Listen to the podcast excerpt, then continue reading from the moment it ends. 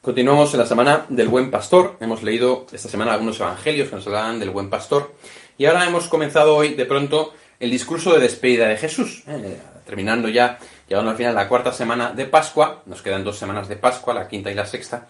Son dos semanas en las que vamos a ir escuchando el discurso de despedida de Jesús y la promesa del Espíritu Santo que se va a hacer eh, presente en Pentecostés. Por tanto, veréis que situamos aquí el discurso de despedida que en realidad Jesús dijo antes de morir. Pero aquí la Iglesia nos lo da antes de la ascensión porque es verdad que es a la luz de la ascensión como adquiere toda la luz lo que Jesús nos dice para despedirse, pues prometiéndonos el Espíritu Santo paráclito, ¿eh? paráclito que significa defensor, que nos pase como aquella niña de un campamento que pidió por el Espíritu Santo que estaba paralítico. No, paralítico no, paráclito, ¿eh? un abogado, defensor. Y en cierto modo los textos siguen trazándonos la imagen del tema de los pastores, del buen pastor, de lo que hemos hablado mucho en estos días. El Señor eh, podría haber hecho las cosas de muchos modos. Una cosa que, que, es como muy evidente, ¿no? Podría haber creado el mundo distinto. Podría haber creado el mundo basado en el nitrógeno y no en el carbono. Podría haber creado un mundo que no fuese como es, o en el que las plantas no fueran el origen de la vida, o en el que tuviésemos un conocimiento que fuese intelectual y no sensitivo. O sea, por ponernos a pensar, Dios podía haber hecho las cosas de un montón de modos. Incluso la revelación, Dios la podría haber hecho de muchos modos distintos. El revelarse, el mostrarse a sí mismo. De hecho, a los ángeles se reveló, pero de un modo distinto a nosotros. Los ángeles se les dio a conocer directamente a cada uno. Y los ángeles ven, veían a Dios. Bueno, veían los que estaban en, en el infierno ya no lo ven, claro, los que están con, el Señor sí, ¿no? Veían a Dios directamente y hubo una revelación personal de Dios a cada uno de los ángeles, ¿no? Se les mostró, se les mostraba sin más. Nosotros, Dios no se nos muestra a cada uno, no se nos muestra a cada uno, o sea, no tenemos cada uno una experiencia directa de Dios, no vemos a Dios cara a cara. Dios no se manifiesta a cada ser humano de la tierra, a cada hombre, a cada mujer de este mundo. No se manifiesta de esta manera. ¿Dios cómo ha querido manifestarse? Pues ha querido manifestarse por las mediaciones, las mediaciones. La revelación de Dios en este mundo, en la historia de salvación que Él ha elegido que sea así porque sí, porque Él ha querido, es una historia basada en las mediaciones. ¿Qué significa esto? Significa que el Señor se revela a alguien y le envía para que Él sea testigo de los demás. Pensad en Moisés. Moisés se encuentra con el Señor en la zarza ardiente y entonces le dice, vete a liberar a mi pueblo. Y Moisés se va y en el nombre de Yahvé, en el nombre del Señor, anuncia al pueblo que Yahvé se le ha manifestado y arrastra al pueblo tras de sí al desierto y luego a Israel. O a Abraham, que se le manifestó el primero de todos, ¿no? Sal de tu tierra y vete a la tierra que yo te mostraré. Y Abraham sale con toda su parentela y todos le siguen, pero ha elegido a Abraham. Igual pasa con la resurrección de Cristo. El Señor no se ha parecido el resucitado a todos los creyentes, sino sobre todo a los apóstoles. Sabemos por San Pablo que se apareció a unas 500 personas, pero sobre todo a los apóstoles, para que ellos anunciaran a los demás la resurrección. El Señor ha tenido, tiene este, este sistema precioso de revelarse que es el sistema de la elección. La elección. El Señor elige. ¿Y elige a quién? ¿Elige a los más capaces, a los más poderosos? ¿Elige a los más sabios, a los más listos? Pues en general no. En general, como dice San Pablo, lo necio de Dios lo ha elegido Dios para humillar a lo sabio y lo que no cuenta a lo que cuenta. Por eso, por ejemplo, pues los apóstoles no eran gente muy lista, ni muy poderosa, ni muy sabia. Israel no era precisamente Roma. Igual que Moisés era tartamudo y Abraham era mayor y su mujer estéril. O sea, no escoge a lo que mundanamente llama la atención. Podemos pensar en nuestra Madre la Virgen cuando elige a quién revelarse. Pues se revela a Bernadita Subiru, una niña pobre que su padre había estado en la cárcel acusado de robo, a, tres pastorcitos de Fátima que, estaban ahí porque tampoco sabían demasiado los pobres, ¿no? Como dijo ella supuestamente en Medjugorje, yo no elijo a los mejores. Y esto es una palabra que lo puede decir también el Señor, yo no elijo a los mejores, yo no elijo a los capaces, yo no elijo a los buenos, yo no elijo a los sabios. Sino que el Señor elige precisamente a lo débil, a lo pobre, a lo que no cuenta. Dice San Pablo, llevamos este tesoro, el del ministerio, en vasijas de barro para que se vea que una fuerza tan extraordinaria viene de Dios y no viene de los hombres. Y esa es la realidad de la, de la iglesia, que somos vasijas de barro que llevamos un tesoro, un tesoro a los demás, porque hemos sido elegidos por Dios para llevárselo. De hecho, entre nosotros, entre los que seguís esta misa, seguramente habrá diversos tipos de creyentes.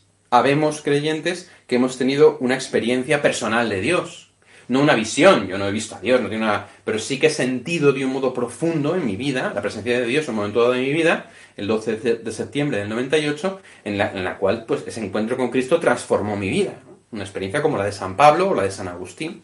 Hay gente que tiene una experiencia más cotidiana de Dios, más sencilla, más, más normal, más del día a día, de, pues que lo ha sentido, que lo ha visto, se ha alejado, luego ha vuelto, que se han ido como juntando piezas en su vida y de repente pues ha descubierto al Señor, o que ha tenido un momento ahí de repente como de vuelta al Señor. Puede haber gente que sencillamente ha asumido la fe como lo más natural del mundo, como parte de su tradición vital. Las señoras de nuestras parroquias mayores, muchas de ellas no han tenido gran formación intelectual ni una gran experiencia mística, pero saben de un modo muy primario que es verdad lo que están viviendo porque el cristianismo corresponde con el deseo del corazón del hombre y tienen una fe a prueba de bombas. Cada uno tenemos una fe distinta, ¿eh? adquirida de un modo distinto, pero en cualquier caso, cada uno hemos sido elegidos por Dios para llevar esta fe a los demás. Y hemos sido elegidos por Dios para llevar a Cristo a los demás. Decía el Evangelio, el que recibe a quien yo envíe, me recibe a mí. Es la estructura del apostolado. Apóstol significa literalmente enviado. ¿eh? Significa literalmente enviado. Parece que la palabra postal, de hecho, proviene de ahí, ¿no? Envío, enviado. Es lo que significa en griego. Nosotros somos enviados, somos apóstoles, cada uno de nosotros. Hemos sido enviados por Dios, ¿para qué? Para que en nosotros reciban a Cristo. El que recibe a quien yo envíe, me recibe a mí. Dios ha elegido este método. El método de la reacción en cadena. El método de que cada uno de nosotros seamos un potencial evangelizador. Seamos una bomba atómica que generemos una reacción en cadena alrededor para que la gente vaya conociendo a Cristo. Nos ha elegido a nosotros. Y nos ha elegido no porque seamos los mejores, no porque tengamos grandes cualidades o grandes capacidades. Podemos haber desarrollado después de la elección de Dios grandes capacidades, pero el Señor no nos elige por nuestras capacidades. No quiere decir esto que Dios elija solamente a los tontos. Eso no es cierto, tampoco. Sería no, hacer, no hacernos la verdad. Hay gente que tiene muchos dones, mucho dinero, mucha inteligencia, muchas cosas y que son elegidos por Dios. Pero en general a los cristianos nos suele escandalizar un poco el hecho de nuestra propia pobreza, el hecho de que a veces nos discuten y no tenemos respuestas, el hecho de que a veces decimos evangelizar yo, pero yo cómo voy a evangelizar, pero si yo no, soy como una cuchara, ni, pinto, ni pincho ni corto, no, o sea, no tengo ni idea de qué es lo que tengo que hacer. Nos falta dar como ese paso de reconocer que el Señor nos ha elegido no para nosotros mismos, sino para los demás. Dios no nos ha dado el regalo de la fe para que nos lo guardemos, sino para que lo transmitamos siendo conscientes de que en el momento en el que hemos recibido la fe, en el que hemos recibido a Cristo, nos convertimos en apóstoles. En apóstoles que lo que hacemos es llevar a Cristo. Una de las cosas que a veces nos puede pasar a los cristianos es, por supuesto, por una parte, el pensar que lo de evangelizar es solamente para misioneros, curas y monjas, lo cual yo creo que ya a estas alturas de la vida debe quedar como muy superado, ¿no? Evangelizar es de todos. Pero otra, otro peligro que podemos tener es, vale, pues entonces me voy a preparar para evangelizar. Voy a prepararme, voy a formar, voy a leer, voy a hacer tal, ¿no? Incluso hay jóvenes pues que hacen escuelas de evangelización, que están muy bien, se forman, leen. Entonces, ¿cuándo está uno preparado para evangelizar? Pues cuando uno es especialista en evangelización, ¿no? Cuidado, es que viene un predicador que se ha formado, es que este cura tiene mucha forma, ha escrito 40 libros, no, es que este cate... No, no, no, no, no. Eso es un error. No, no se puede uno especializar en evangelización. Eso no existe. La clave está en lo que dijo el Papa Francisco, recogiendo los documentos de Aparecida de una reunión de obispos que hubo en Sudamérica, diciendo que todos somos discípulos misioneros. Todo cristiano es toda la vida discípulo misionero. Las dos cosas. Siempre estamos aprendiendo. Discípulo significa aquel que aprende. Aquel que aprende. Y misionero, aquel que es enviado. Misio significa envío. Y todos somos, toda la vida, para siempre, discípulos misioneros. Estamos constantemente recibiendo de Dios y dando. Estamos constantemente meditando a Dios y dando a Dios.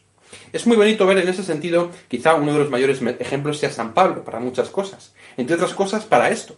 San Pablo era fariseo por los cuatro costados, dice literalmente. Formado en la escuela de Gamaliel, perseguidor de los cristianos. De camino a Damasco tiene un encuentro con Jesucristo. Y cuando llega a Damasco se pone a predicar. No hace un curso bíblico. Dice literalmente la carta Galatas, sin subir a Jerusalén y sin hablar con ninguno de los apóstoles, me puse a predicar. Luego estuvo tres años en Arabia, probablemente haciendo una síntesis personal de su fe, pero siguió predicando. Y solamente 13 años después de su conversión subió a Jerusalén para ver a los apóstoles. Y se encontró con Pedro, Santiago y Juan, solamente con ellos tres. San Pablo no hizo un curso misionero, se convirtió y empezó a hablar de qué? De lo que le había pasado a él. ¿Cuál es el contenido de la evangelización, de la misión? Lo que te ha pasado a ti. El querigma. ¿El querigma qué significa? La predicación básica sobre Cristo. Tú has sido creado por Dios. Dios quiere para ti una vida eterna. Hemos pecado, pero Dios ha enviado a su Hijo para revelarnos quién es, perdonar nuestro pecado y darnos la vida eterna. El Señor vendrá al final de los tiempos a juzgar vivos y muertos, y en ese tiempo, entre tanto, tenemos que entregarnos en la fe a Cristo, bautizarnos, vivir la fe y evangelizar. Eso es el querigma, es decir, la predicación básica, básica, básica de la fe. Y es lo que hay que predicar. No hace falta decir grandes cosas. Eso es dar testimonio, eso es evangelizar. Eso es ser discípulo misionero. Un discípulo está constantemente formándose en las humilías, en las lecturas, en la catequesis, en la formación, en la oración personal, pero también es constantemente misionero con sus hijos, con su familia, con sus primos, con sus amigos, con todo el mundo. Todos, todos somos discípulos misioneros. Todos decimos, en todos se cumple lo que dice aquí. El que recibe quien yo envíe, me recibe a mí. Y el que me recibe a mí, recibe al que me ha enviado. Y esto es así. Por eso no podemos esperar para evangelizar. La fe ni nos la podemos quedar, ni podemos pensar que la evangelización es para gente especializada. Todos somos discípulos misioneros. ¿Cuál es el problema que tenemos hoy en día? Que nos encontramos en una sociedad que es poscristiana. ¿eh? Esto es una característica de, de nuestro mundo que es muy importante tener en cuenta. No es lo mismo predicar a judíos en tiempos de Pablo que a mm, paganos en tiempos de hoy. ¿eh? De hecho, en la primera lectura, no lo voy a comentar mucho, pero San Pablo se adapta al auditorio. Le está hablando a los judíos y de qué les habla, del pueblo de Israel, de Abraham, de David, de no sé quién, de Moisés. les cuenta toda la historia que ellos ya saben para ganárselos. O sea, San Pablo no es tonto, ¿no? Utiliza los métodos que tiene para poder eh, llegar al pueblo de Israel. No es lo mismo predicar ahí que en el Areópago, en Grecia, donde San Pablo habla, los poetas griegos que dicen, o sea, se adapta. Entonces, nuestro tiempo es un tiempo que es postcristiano. ¿Qué significa postcristiano? Significa que es un tiempo que cree haber superado el cristianismo. Cree que el cristianismo ya no tiene respuestas. Es lo que significa postcristiano. Es un mundo que ha analizado el cristianismo, en el cual el cristianismo tiene un esplendor brutal, pero que ya ha sido dejado atrás, intelectualmente y vitalmente, filosóficamente y existencialmente. Entonces es un mundo de gente que se cree que sabe lo que es el cristianismo por lo que ha oído. Porque hay una cierta cultura cristiana en nuestro ambiente que muchas veces muestra un rostro desdibujado de lo que es el cristianismo y de lo que es la iglesia. Y por eso hoy predicar es muy difícil. Creo que es más difícil que casi en ninguna otra época. Porque ahora mismo predicamos a gente que se cree que sabe lo que le vamos a decir. Se cree que sabe lo que le vamos a contar. Y por eso muchas veces hoy la evangelización se convierte en polémica. Es decir, hablas con alguien y enseguida te responde, es que la iglesia, que los curas, que no sé qué, Jesucristo no existe históricamente, entonces empiezan como con todo este debate porque llevamos 20 siglos de rodaje, ¿no? Lógicamente. Entonces, el Papa Francisco ha insistido mucho, hay que volver al querigma, a la predicación básica, no hay que enredarse, no hay que enredarse en cosas. Y esto es muy importante. Yo no he venido aquí para discutir contigo. He venido para anunciarte una buena noticia. He venido para anunciarte una buena noticia. El padre Emiliano Tardif, está en proceso de beatificación, un gran sacerdote carismático, decía, una noticia no se discute, o se acepta o no se acepta. Yo vengo a contarte, ha habido un accidente ahí en, en el cruce, bueno, depende de cómo lo veas, la perspectiva habrá que ver, porque claro, lo que tú llamas accidente... No, no, perdona, yo te estoy contando lo que ha pasado. Tú o lo aceptas o no lo aceptas, pero no me lo discutas. Y esto no es intransigencia. Es que el Evangelio es buena noticia. Eu ángelos, ¿eh? evangelio significa buena noticia. Tengo una buena noticia para ti, tronco, que es que Cristo te ama y que Dios te ama y que ha muerto por ti. Y que la respuesta a los grandes anhelos que hay en tu corazón es Cristo. No, pero es que la iglesia, es que los curas... No, no, no, espera, espera, espera. No, no, que yo ahí no voy a entrar. Yo te anuncio una buena noticia. ¿Te gustaría comprenderla? ¿Te gustaría conocerla? Tú ves que yo soy feliz, tú ves que yo estoy bien, tú ves que yo... Ven, ven y lo verás. Vete conmigo, vente a una adoración, vente a una misa, escucha esta charla, lee la Biblia. Hoy en día las oportunidades de evangelización tienen que ser siempre, por supuesto, pero sabemos que hay ocasiones en las cuales es más fácil evangelizar. que es cuando hay personas que se nos abren de un modo especial, o que pueden estar pasando un mal momento, o que pueden pasar una crisis existencial. Son momentos en los cuales nosotros tenemos el deber de anunciar a Jesucristo. En todo momento, ¿eh? Pero de un modo particular en esos momentos. Porque son momentos en los cuales el alma se abre. San Juan Bosco decía que el alma de los jóvenes se abre de un modo especial durante la noche. Y eso se puede aplicar a la vida. En la vida de las personas, las almas se abren particularmente durante la noche. Y es cierto, esto es verdad. Un amigo mío, que era sacerdote, decía, cuando yo era joven y estaba viviendo la vida loca, yo pensaba que, era feliz.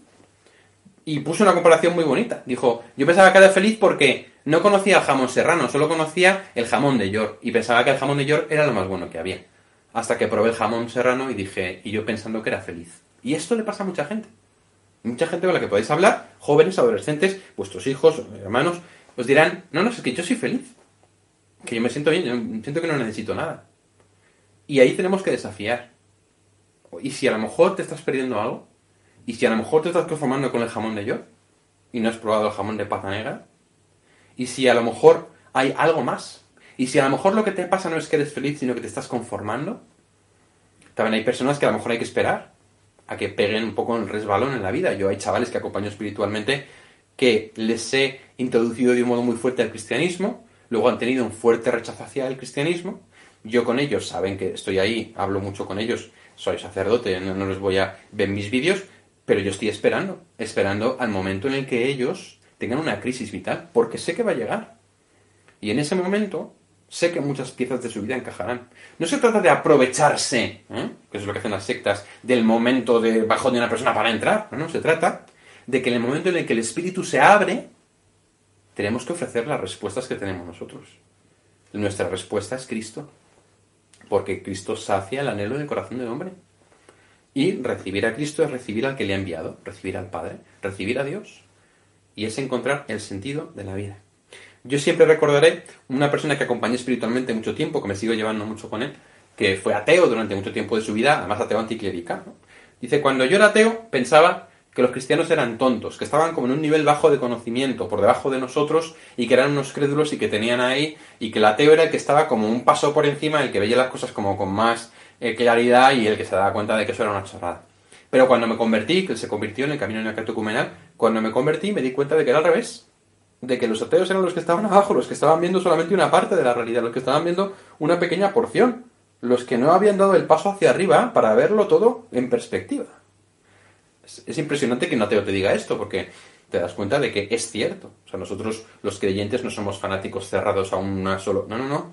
Hoy en día es el ateo el que tiene un marco cerrado a un modo muy concreto de ver la vida en el cual, aparte de que no hay explicación para todas las cosas, no te puedes salir de la, de la foto, ¿no? Porque al final todos son átomos, ¿no? En ese sentido, hermanos, estamos llamados a una nueva evangelización. Una nueva evangelización. Más es bonito porque eh, la ciencia, la ciencia eh, va de nuestro lado. Durante mucho tiempo también nos han hecho creer que la ciencia y la fe son incompatibles, ¿no? Eh, y que todo lo científico excluye de algún modo la fe. Sin embargo, los últimos descubrimientos de la física cuántica demuestran lo contrario. No os voy a dar una clase de física cuántica. Pero, por ejemplo, hay un, estado de superposición cuántica, simplemente os explico, significa que se ha descubierto que si tú no miras, hay una partícula que se comporta de un modo. Pero si miras, se comporta de otro. Depende de que haya un sujeto observando o no. De manera que en realidad no se sabe cómo es la realidad en sí. Necesita haber un sujeto observando para que la realidad sea como es. Por eso Einstein decía, me gusta pensar que cuando no miro, la luna sigue ahí es un ejemplo en el fondo que nos está diciendo, para que las cosas existan, tiene que haber alguien que las esté determinando, que las esté, no solamente que las haya creado, que las haya puesto en marcha como un relojero, sino que esté haciendo que sean como son. De algún modo es necesaria una mente, una mente que esté pensando el mundo para que el mundo exista. Perdonad este excursus científico, pero os lo digo porque también a veces tenemos como esa tendencia a pensar que la formación o que la ciencia o que tal, eh, como que o es neutra o que incluso va en contra de la fe. No, no, al revés. Yo os digo que si estudiamos los últimos descubrimientos científicos, nos hacemos cada vez más creyentes. Como la teoría del diseño inteligente, que es una teoría que ha surgido de la teoría de la evolución. Porque la teoría de la evolución llega a un punto en el que los biólogos se dan cuenta de que hay organismos tan complejos que tiene que haber habido un cambio tan radical que alguien lo tiene que haber pensado. Ponen como ejemplo la aparición del, ojo. La aparición del ojo no se puede dar por una evolución casual de cosas que van sucediendo y de repente un día ves, sino que se tienen que dar una serie de, situaciones que o se dan simultáneamente o no puede haber ojo. Y entonces los biólogos dicen, esto lo ha pensado alguien. Y es lo que se llama la teoría del diseño inteligente. Es decir, hay cosas de la biología que no se pueden reducir a la evolución ciega, sino a una evolución que alguien ha pensado y que alguien ha pensado para que acaben nosotros. Yo no sé vosotros, yo no he conocido ninguna especie que haya evolucionado desde que el ser humano está en la Tierra. ¿Han surgido nuevas especies? En ese sentido, pues de... Eh, o sea, han surgido nuevas variaciones en las especies, pero la evolución se ha detenido del ser humano. Eso es un poco raro, ¿no? De repente llegamos, pum, pum, pum, pum, llega el ser humano y el ser humano de repente se para la evolución. ¿Por qué? ¿No sería porque la creación tiene una finalidad, que es la aparición del ser humano? Que es el ser más elevado de la naturaleza. Os digo solamente estas dos cositas como ejemplos sencillos, también para que comprendamos que la ciencia, al final, nos lleva a Dios también. El conocimiento nos lleva a Dios. Y de que al final el no poner a Dios en la ecuación hace que esta ecuación no se pueda resolver la ecuación de la física cuántica, la ecuación de la biología, la ecuación del sentido de la vida, la ecuación de la psicología, la ecuación de, los problemas vitales, la ecuación del destino del mundo. Sin Dios no hay resultado, no hay solución. Precisamente muchos cientificistas pensaron que quitar a Dios de la ecuación iba a hacer que el mundo se explicara a sí mismo y sucedió exactamente lo contrario. Por eso nosotros tenemos que llevar a Dios. Tenemos que evangelizar. Tenemos que dárselo a los demás. Quien a vosotros me recibe, a mí me recibe. Esa es la estructura que Dios ha querido para la revelación. La elección. Para que llevemos unos a otros a la gente a Cristo. Como hizo Andrés con Pedro. Hemos encontrado al Mesías. Ven y lo verás. Eso es lo que tenemos que hacer nosotros. Y no entrar en polémicas y discusiones con un mundo poscristiano, sino anunciar la buena noticia. Sobre todo cuando el alma de la persona está abierta.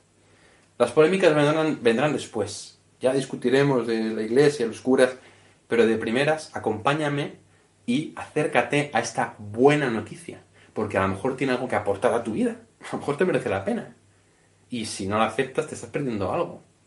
Si no es nada, luego te vas. Pero si resulta que vienes y pruebas el jamón serrano, ya no podrás decir que el jamón de yo te hace feliz.